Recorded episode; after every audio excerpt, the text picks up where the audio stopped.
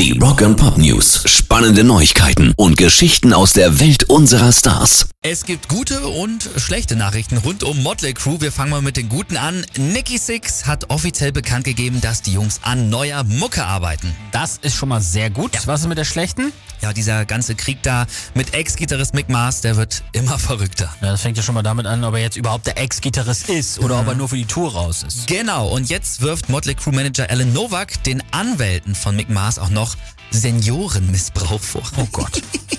Ja, angeblich äh, reden ihm seine Anwälte das alles nur ein, um richtig Kohle zu machen. Und der 71-Jährige, ne, deswegen Senior, der würde das alles gar nicht mehr mitkriegen.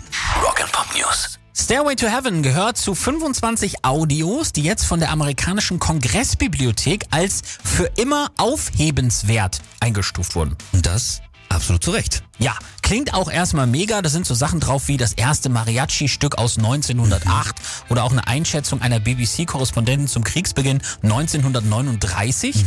Aber auf der Liste sind unter anderem auch Madonna, Take Me Home Country Roads oder Flashdance.